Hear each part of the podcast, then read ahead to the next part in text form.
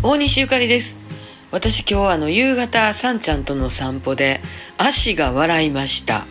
ねあの太ももから足首にかけてね、笑いました。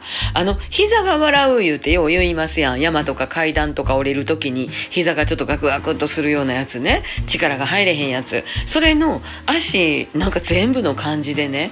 あの、夕方暗くなってからの散歩にもかかわらず、足が笑いよるんですよ。